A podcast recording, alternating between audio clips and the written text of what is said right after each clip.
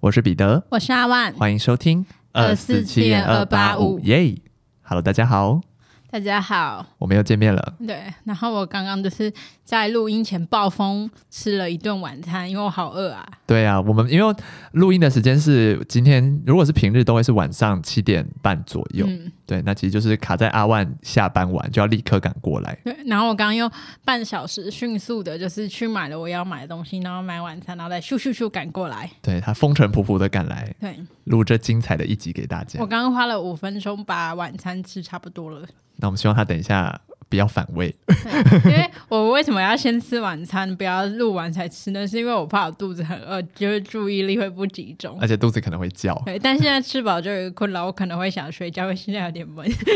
我们等一下录，哎，对，因为我们的录音室今天虽然今天有人帮我们开冷气了，可是情况还是跟上次差不多。而且我现在穿很多衣服，我穿一件帽 T，我里面还有发热衣，我觉得好热哦。那你需要更换一下吗？没关系，没关系。好，我们先录一集试试看。对，好，前面这个闲话家常会不会太闲话？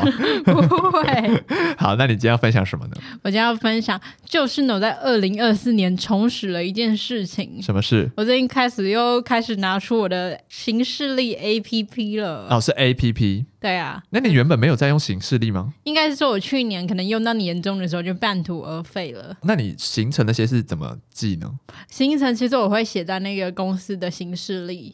哦，比如说要我要跟谁吃饭，但其实这些大的事情我自己都记得。我真的拿这个行事历的呃真正的用途，就是为了为什么要回归到手机的，是因为我要做一些小事情。嗯，例如说，我今天可能要买修眉刀或是一些用品、生活用品，然后我每天都忘记这件事，就会一直被我忘记、忘记、忘记、忘记。就我回家就很顺路的就回家，我根本不会想起来我要买什么，我要领货。嗯嗯。然后，所以我最近呢，就是开始觉得不对，有太多小事被遗忘了。哦，你有点像待办清单的感觉。对对，有点类似这种，但是我都是，比如说我要回家的时间，我就是设在那个时间点提醒我。像我在捷运上，我就看到，我就想到，哦，那我待会出站就是要去哪里？去哪里？哦，懂，对对对，所以我现在把那个代办事项都记在我的那个用行事历来记。对对，那我觉得效果是蛮好的。就是我去年可能记的方式是比较偏大的事情，就我今天可能要跟谁吃饭什么什么的，可能工作上的事，但那些其实都会就是重要的事情，我都会自己规划在我的脑子里了，所以根本不需要有个。行事历来提醒，对，所以我现在比较像是就是有加入我一些小的，真的记不得的事情。嗯哼。像 Podcast 做图什么的，有时候我可能就是我用别台电脑打了脚本，但我没有把我之前的脚本合在一起，就是我我要把它们整理在一起的时候，我也会忘记。嗯，就可能上半两步，我都我都忘记我到底什么时候要什么时候打完的，所以我就要靠就是这种形式类 APP 来提醒我要整理脚本之类的，嗯，就是一些小日常的事情。我刚刚还以为你会，你是说你重拾了，比如说写就是形写的，没有，那这种我还是没办法。办法，因为我真的觉得就是滑手机比较常比较常做的东西，现在真的太少拿那种手账什么的。而且我觉得，我不知道大家听众会不会有曾经有过这样子的理想，就是要写手写版的形式力这件事情。因为像我本人是曾经有想这么做过，可是我觉得后来做一做，你就会发现，首先一就是手机真的很方便，嗯，你就是记在手机，而且手机可以很随时的记。可是你如果要拿形式例出来的话，你势必就要还要准备一支笔。对对，然后带着还要记得带你的行事历，而且你会把想把它弄得很稀花，你知道吗？还要贴什么贴纸什么？对对，弄成一个类似什么手账本的这种概念，有点类似很之前很流行子弹笔记。对对对对对对对。可是你后来就会发现说，有时候你只是想要赶快记一件事情而已。对。然后你比如说你今天拿出手账本，然后你想要把它弄得很漂亮，你还要先思考你要怎么写才能让它漂亮。哎，你万一写得很丑之后，你就会想说啊，写得那么丑，我不想写了。哎、欸，我会，我也会这样。啊、很常就有这种啊，真是弄得好丑，我不想写了。但我很佩服，就是把手账做得很漂亮的人、欸。我觉得，我觉得那真的是一门技能呢、欸，那不是一个一般人做做得到的事情哎、欸。对啊，就是要每天花挪出一部分时间来做这个手账，我觉得很厉害，就是很要很有毅力的人才做得到，不然的话，我就是大概一个月我就不行。我觉得就跟写日记是一样的。对啊，我曾经就是因为以前都有挑战过，就是每天要写一篇日记。我后来就发现这实在是太难了，然后我就自己简化成每天写个两句话的心情结语就好。这样持续多久？还是失败，大概一个礼拜而已吧。我觉得光是要动笔，就是想到要动笔这件事就很累。对，而且有时候你已经就是睡睡要睡觉，睡前就躺在床上，你已经在准备入眠，然后就突然想到还没写，我还没写，可是你已经不想爬起来，你就想说，好了，今天好像也没发生什么事，那明天再写就好了。还是明天再补今天的？对，明天再补今天。有时候一个礼拜才会写一次，补一整个礼拜的。然后前面就会想说，哦，我那天在干嘛？我根本想不起来。最后这件事就不了了之了。哎、欸，但我之前有一阵子就是很迷恋手账，好像，然后那时候还花了七百多块去买一个手账本吧，还有附那种书套的。嗯，然后我想大概写了一个两个月。哦，那蛮久的。我忘了，可是后来就真的越来越少，就前面是密密麻麻，后来你就只写一些期中考啊那种的之类的，就越来越白。对啊，对对，通常。这种笔记本都写到大概最多吧，写半年就不会再写了。我是我是没办法，我现在已经太知道自己不会再写了。我们现在都太深知自己的尿性是怎么样，真的没办法，持续不了，持续不了。对，我们就是有在行事历记就好了。对，我们就是有把事情该做的事做到就好，就好了。就好了。我觉得我这样就很棒，我就可以安心入睡了。对，没错。那。我今天要跟大家分享的事情呢，也是发生在去年，跟上次吃槟榔是同时期发生的事情。我那时候也是，就是去台中拍片嘛，不跟不没没听上一集的观众说，我那时候去台中拍片三天两夜，然后实际拍摄的期间呢，其实有一个一整个白天是就是没有我的戏份的这样，所以我整个白天我就是在台中市闲晃。好，那我就在台中市玩玩玩玩玩玩到差不多傍晚左右，因为我是晚上才有戏份。那傍晚左右呢，我就准备要回家，回去宿舍等，就是要去片场。那其实我这个人呢，从以前到现在，就是有一个，应该说我没有这样的习惯，就是我很不会，我不会带行动电源出门。就是我是一个对于怎么讲，我很，你不怕没电呢？我我是一个手机以前很常会只剩两趴或者一趴的人。然后以前大学时期我很常，比如说因为我我读的学校跟我住的家里通勤要一个小时，我有时候半夜不是半夜，就是练习啊或是干嘛之类的活动到很晚，然后呢就很常我上在学校上车的时候手机只有两趴，然后我还心很大，我还会一边听音乐，然后听一个小时听回家，然后通常到家的时候手机还有一趴。真的假的？对，所以我那时候我我就一直都觉得说，其实手机到手机前面掉电掉很快，但它其实我觉得它内部其实有一个机制是会让你两趴到一趴中间，其实感觉好像还有十趴的这种感觉。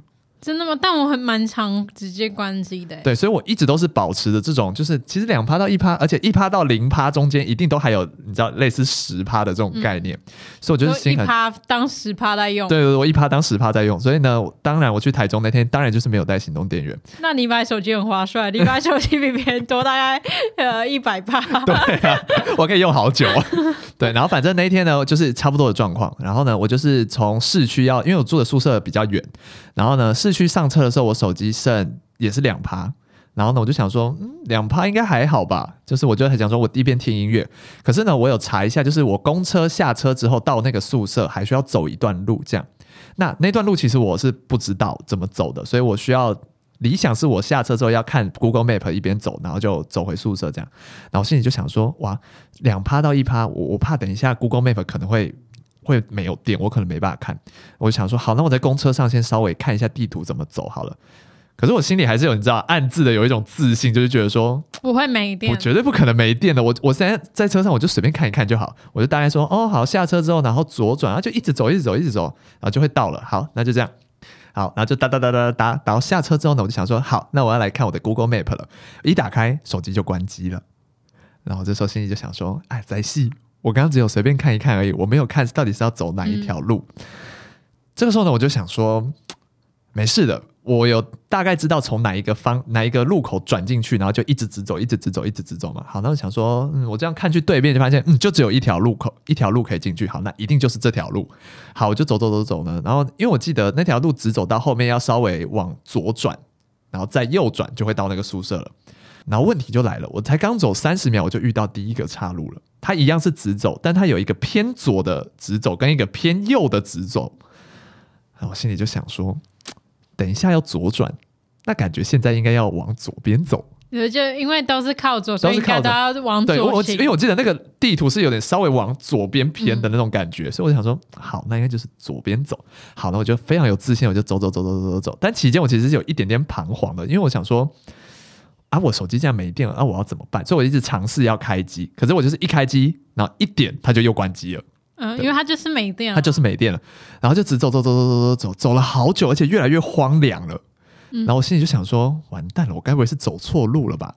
然后呢，我记得我在地图上有看到，我会穿过一个公园，可是我已经走好久了，我都没看到，没看到公园。然后就在我心灰意冷之际呢，公园出现了。嗯。我心里就想说，太好了，就是这条路，因为我穿过公园了。然后，所以就那边就只有一座公园，就是你要去的那。我不知道那是什么公园，但我记得要穿过一个公园，嗯、然后就穿过公园了。我想说，好，太棒了，就是这条路。然后走走走走走走呢，我就走到了。确实是那条宿舍的那条路，就宿舍的那条路没错。嗯、可是那条路，它好像我记得它在进某个小巷子之类。那我就想说该左转了，然后我就在那条路左转，然后就又走走走走走。我想说巷子里嘛，我就想说那我往巷子里面走。然后我就一直抬头看，因为那天那个建筑物长得比较特别，所以我想我一我抬头看一定可以看得到它。走走走走走走，又走了好一阵子呢。最后我又走回一条大马路了，我走回刚刚的公车站了。啊！所以你绕了，我绕了整整一大圈，就我回到原点，我整个回到原点。这时候我就放弃了，因为我就想说，好，幸运女神没有眷顾我，她没有让我走到对的路。我想说，好，那算了，那我就因为我没有电，我没办法租行动电源，嗯、我就去叫计程车了。然后呢，反正我就搭计程车。然后呢，其实搭搭搭搭搭，大概从公车站下车搭计程车到那个地方，差不多只要五分钟，开车大概五到八分钟而已。对，可是走路你体感要走很久。然后就到了之后，我就回宿舍，第一件事我就充电。然后充电之后，我就想说，那我到底是哪里走错了？嗯，我一开始就走错了。你说往右的那边，你就要走右边。我应该要走右边，然后前面来左转是吗？没错。然后因为呢，两条路的中间都会穿过公园。哦，可是因为我只看我路线上有穿过公园，我不知道另外一条也会穿过公园，所以我一直记有。等于公园在中间啦。它是两个不同的公园哦，所以有两个公园。没错没错，这时候我我而且我在走的路途中，我就一直想说，如果我可以靠自己走回宿舍，我一定要来，我一定要来 Podcast 跟大家分享说，幸运女神有多眷顾我。啊，基本好了，我还是来跟大家分享。你，你还是可以分享你没被眷顾的故事，因为女神有多背弃我的故事。所以这件事告诉我们，有时候吼还是不要对自己太有自信。有时候要在可能剩十趴的时候就先去，都先去借行动电源。对，那这个呢就要连接到前面了。我不是参加密室的那个交换礼物吗？嗯、我抽到的礼物是行动电源哦。哦，我现在有行动，哦、我现在有行动电源了。好呼应，你现在每个故事要环环相扣是吗？那你说我今天有带吗？我还是没有带、哦。那你现在剩几趴电？我现在吗？六十一趴还很多啦，不用担心。你平板也剩六十一趴。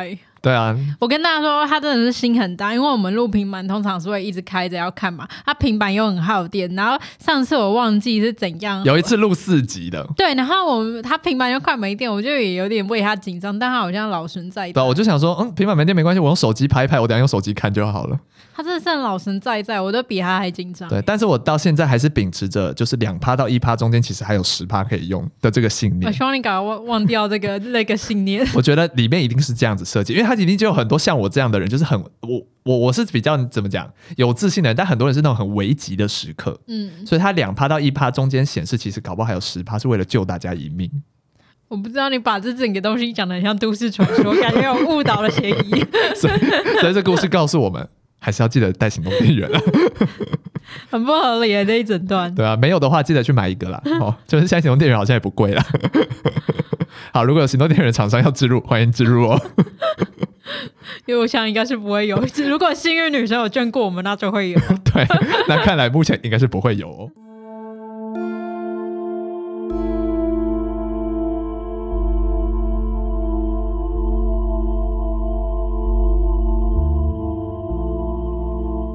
接下来进入今天的案件。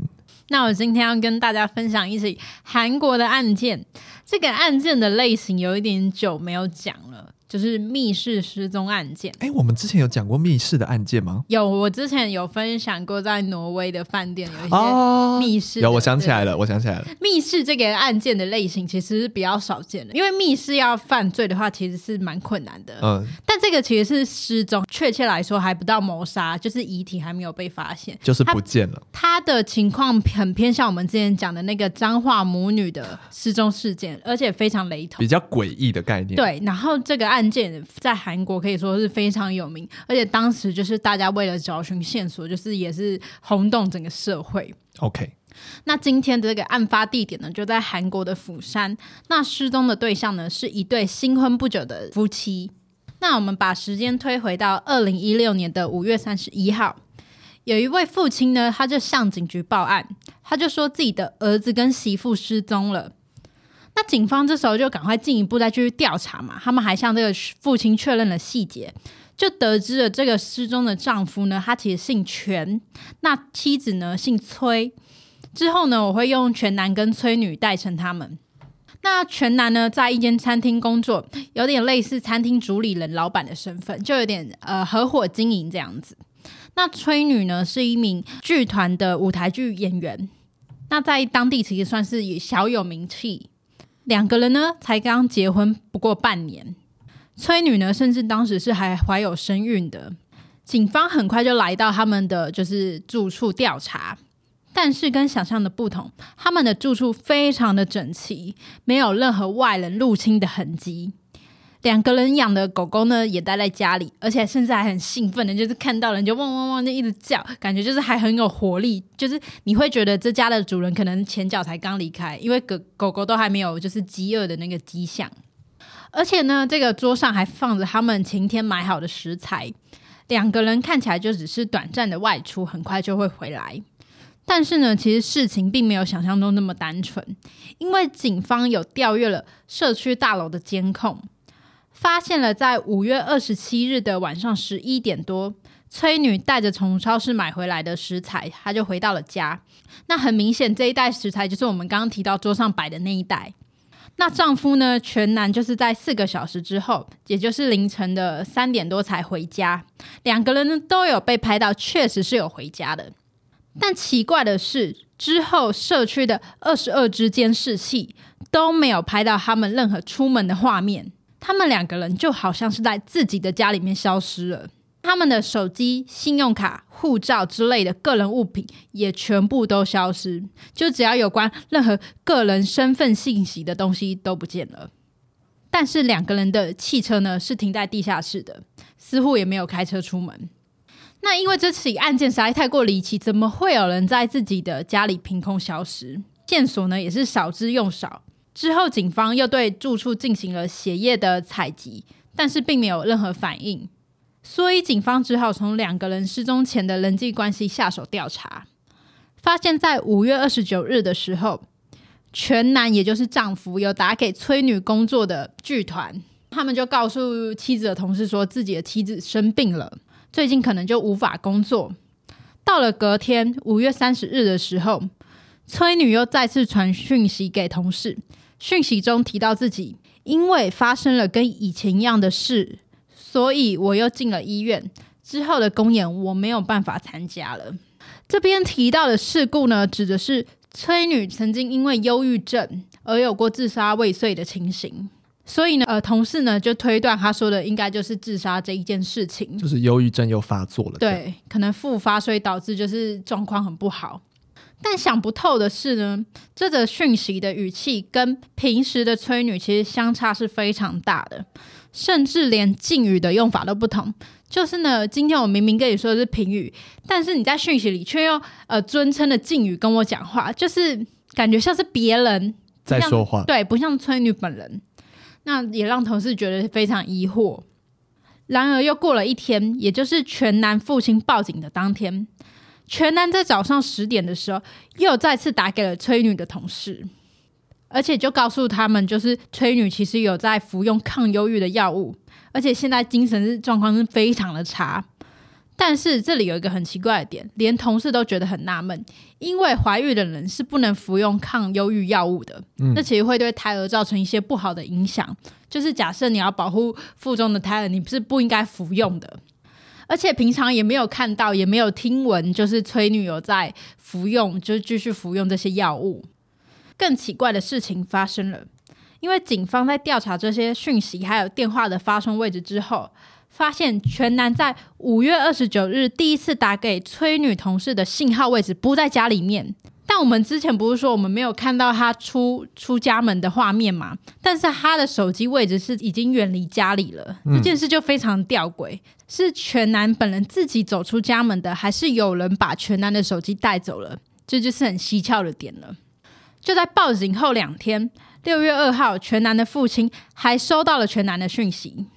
讯息中就写道：“父亲，我目前一切平安。”对此呢，全男的父亲就认为两个人一定是有什么苦衷。他这时候呢，就觉得说，那还要帮助，就是夫妇，就是一起帮助自己的儿子了。对，就是我们就不要再打扰他，所以他就希望警方可以停止调查。但警方当然觉得很纳闷，就是你的儿子失踪，你不会想知道他在哪里吗？嗯，那即使这样，女方的家人也很想知道啊。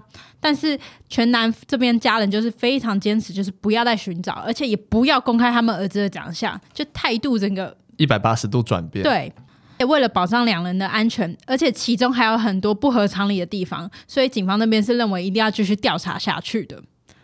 那因为在当天收到讯息之后呢，两个人就先后关机了，所以后来就没有找到他们的发送位置。最后，全男的手机定位又回到了住处。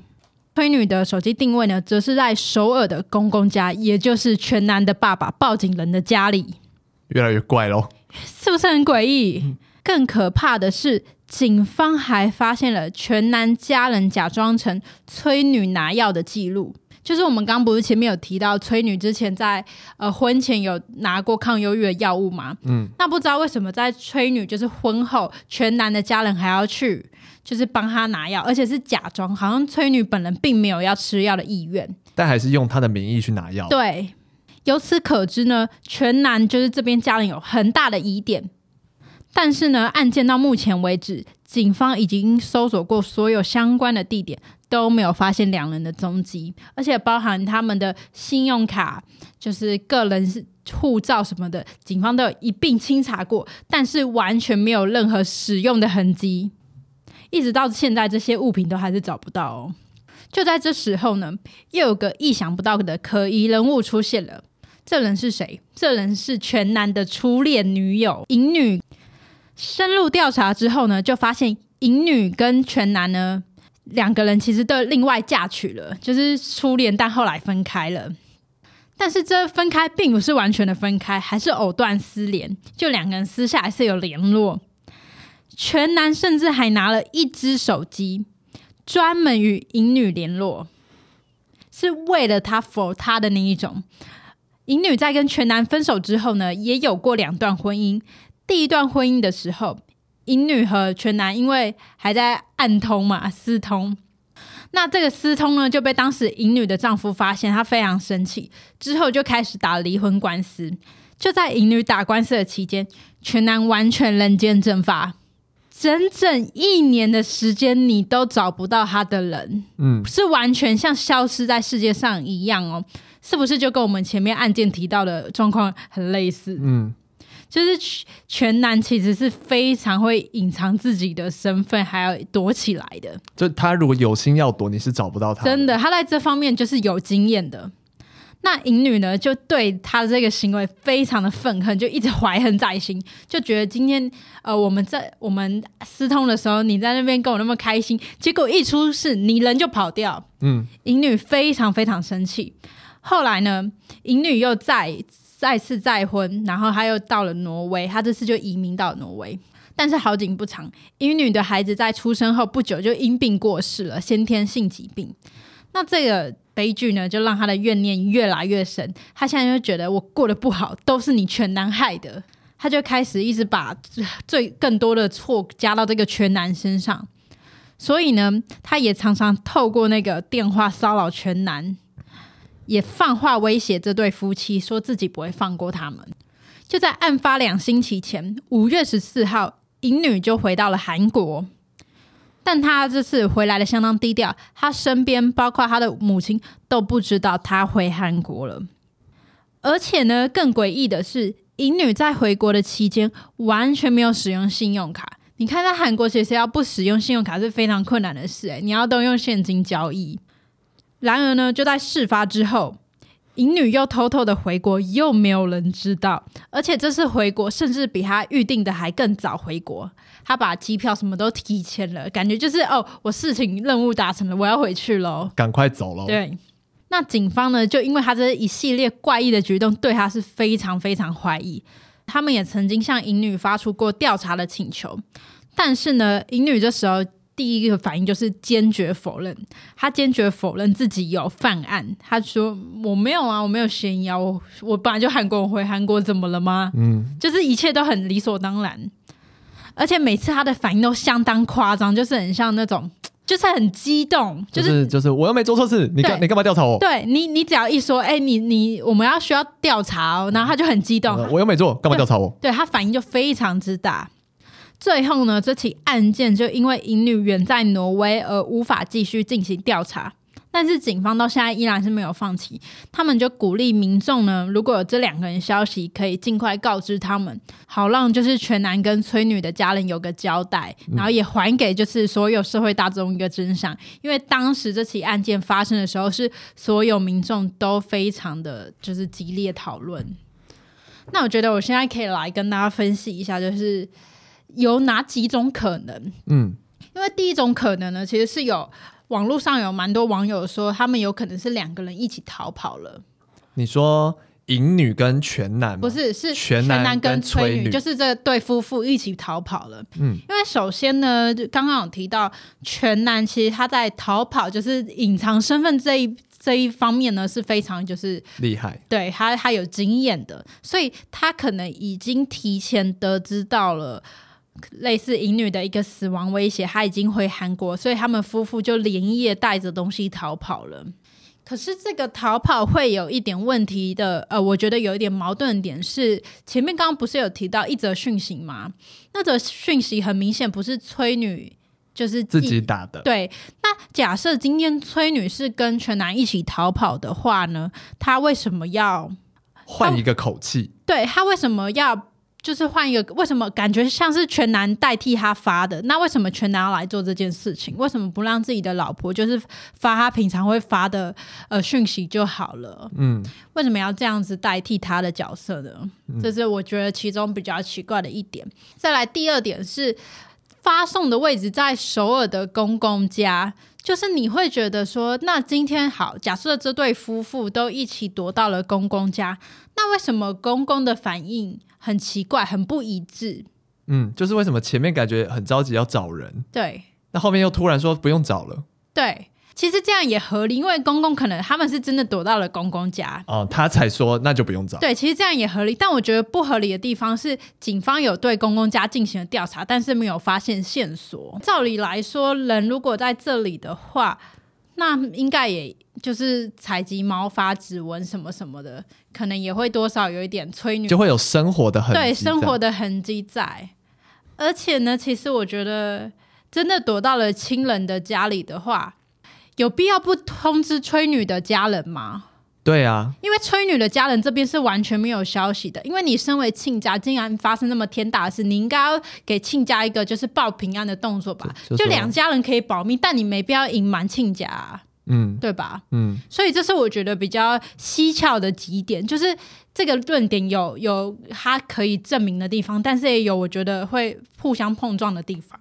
嗯，对，我觉得这个案件应该是说我我听下来我会不知道到底他是主动躲起来还是是被动的躲起来，因为、嗯、因为我其实想不到他为什么要自己消失，就是我们先不讨论初恋这件回来这件事情。嗯就如果跟他没关系，跟初恋没关系的话，他其实没有要躲起来的的必要，必要或或是动机。嗯、对，那这样盘点下来，就会觉得说，好，那动机一定就是这个初恋回来了。嗯、好，那回来之后，他不是回去了吗？那有对，照理来说，你可以就是出来了。对，就是没有必要躲到现在。而且重点是对你这，我觉得这点也是其中一点。而且重点是，现在淫女已经被盯上了，警方认为她有嫌疑，所以淫女现在更不可能入境韩国，因为她会被调查。所以这对夫妻理所当然的，如果他们真的躲着躲起来的话，她是可以出现的。对，就是他们如果是受到某种生命威胁，那如果嫌疑犯已经被盯上，那你们就是更需要寻求警方的协助。嗯。主动出来不是会得到更多的保护吗？而且现在所有人都知道这件事，大家都知道你们可能有生命危险，那大家都会保护你们。嗯，那为什么还要躲着呢？而且到现在截至目前为止，他们的护照、车子还有个人身份证、信用卡都还是跟原本一样，就是消失，然后没有使用的状态。那所以他们车子依旧停在地下。那他们是不是就是换了新的身份？生活呢？可是我觉得这在一个就是发展国家很难做到这件事情。嗯，而且因为两个人的长相，你说不要公开，但其实你搜还是搜得到的。其实找得到。你要真的不换一个身份整形吗？我觉得也不可能吧，就是有点太离奇了。所以盘点下来，比较有可能是状况，就是他们两个已经遇害了吧？对，嗯。但是呢，有我在这里再补充一点是，为什么就是监视器可能没有拍到他们？是他们哦，对，这也是走楼梯离开的哦，楼梯那边没有监视器，嗯、对他们没有通过那个电梯的那边的走廊哦，所以监视器是有可能不会拍到他们。对，哦，如果有心的话，想躲的话，可能是躲得掉的。嗯可是我觉得这边又有一个蹊跷的点了。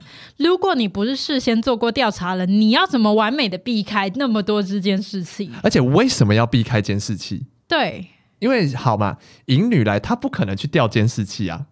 对啊，她也调不到，那是个人性。对啊，她怎么可能去调监视器？那她那大家那这两个人为什么要避开监视器？啊，所以这才是这几个案件离奇的地方。你稍微认为有点合理的时候，又有另外一件不合理的事来打脸你了。对，没错。还有第二个论点，刚刚讲的是两个人一起夫妻一起逃跑理论嘛？嗯嗯嗯。第二个论点呢是全男跟淫女就是讲好要一起做掉崔女的理论。哦，也有可能诶、欸。对，但这其中最大的 bug 是他们做掉崔女的动机是什么？他们想要重修旧好吗？可是淫女现在回挪威了，他没办法重修旧好啦。还是全男？全男也不可能出境吼。他也不可能换，他没有任何出境记录。难不成是他换了新的身份出境吗？但这件事的可行度有多高就不知道了。我觉得这件事非常的困难，因为其实警方的调查是非常立即，在发现失踪，而且因为这个案件是很现代的案件，所以你才会觉得更想不透。因为感觉就是科技那么发达，怎么可能会发生这么离奇的事情？嗯，刚刚想到一个好笑的，该不会是藏在行李箱里吧？这不可能的，过海关一定会看到啊！对啊，那个检查行李的时候一定会看到，一定会啊！好吧，我真想不到，真的很困难的。而且第二个，就算嗯，淫女跟全男，我觉得他们，我我是完全想不到他们有什么动机要杀崔女啦。因为我觉得淫女后来后期的态度，感觉不像是还有还有爱，对，感觉就是全男就已经是，而且。妻子肚子里还有小孩，就已经有爱的结晶了。这样，我觉得这样是，如果真的是这个动机，我会觉得有点偏残忍啦，不能也不合情理，嗯，对吧？好吧，那不知道听众听完有什么想法呢？是吧？真的太困难了。我我我只是，如果听众还有第三点论点的话，欢迎跟我们分享，因为这起案件真的非常的烧脑。对，而且没有什么线索了，没有。但是我觉得淫女确实是需要一个好好值得，就是值得调查的对象。对，因为她的反应也过于怪异。对，而且她在每件事上面感觉都有碰到一点碰，就人际关系上啊，然后时间点啊，然后呃，对于这些对妻子的恨意啊，然后都。碰一点，碰一点，碰一点，可是你就是没办法从他的身上挖证据，因为他就是已经回到挪威了。你也没办法用什么理由再把他请回来，因为你就是没有证据嘛。韩国政府就是有试图要跟他们就是申请，就引渡回来，对，引渡回回韩国这样，但是都没有通过，因为他已经是挪威公民，还是哦，懂懂懂懂，好吧。那大家有任何想法都可以跟我们分享。对，那如果持续真的有发现这个呃夫妇就是失踪案的进度的话，我们会再跟大家报告。没错。好，那今天节目就到这边结束喽。我是彼得，我是阿万，我们下次见，拜拜。拜拜。